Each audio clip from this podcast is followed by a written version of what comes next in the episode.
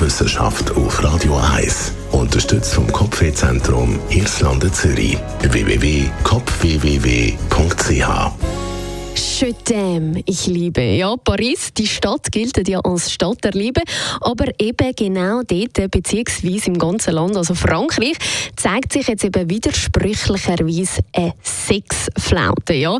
Eine Studie zufolge vom Institut IFOP in Frankreich macht eben jetzt nämlich Serien, Computerspiele und die sozialen Netzwerke am Liebesleben doch gerade mal ein bisschen Konkurrenz. Der Anteil der Erwachsenen, die in den letzten paar Monaten noch eben keinen Sex hatten, ist zwischen dem 2006 bis 2023 von 9% auf ganze 24% gestiegen. Also dreimal fast so viel. Und auch in der Altersgruppe von den 18- bis 24-Jährigen sogar von 5 auf 28 Prozent.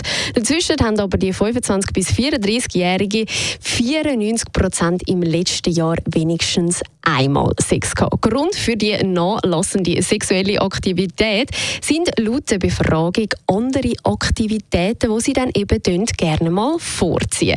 Wie beispielsweise Film im Fernsehen oder auch natürlich eine Serie auf Netflix schauen, lieber in den sozialen Netzwerken umscrollen oder Computerspiel zocken oder ganz einfach mal ein Buch lesen. Auch hat sich im Vergleich zu früheren Jahren das Prinzip von der Einvernehmlichkeit stärker durchgesetzt. Während zum Beispiel 1981 bei Frauen unter 50 noch drei Viertel angegeben teils Sex zu haben, ohne Lust darauf zu haben, ist das jetzt in der aktuellen Befragung immerhin nur noch jede zweite. Der Studienleiter der François Gross redet auch von einem historischen Zyklus. Die 80er und auch die 90er Jahre sind eine Zeit von der Hypersexualisierung. Heute geht man jetzt aber tendenziell zu einer Sexualität über, die eher qualitativ als quantitativ sagt. Das ist antizyklisch. Was eine Generation intensiv tut, tut die nächste weniger.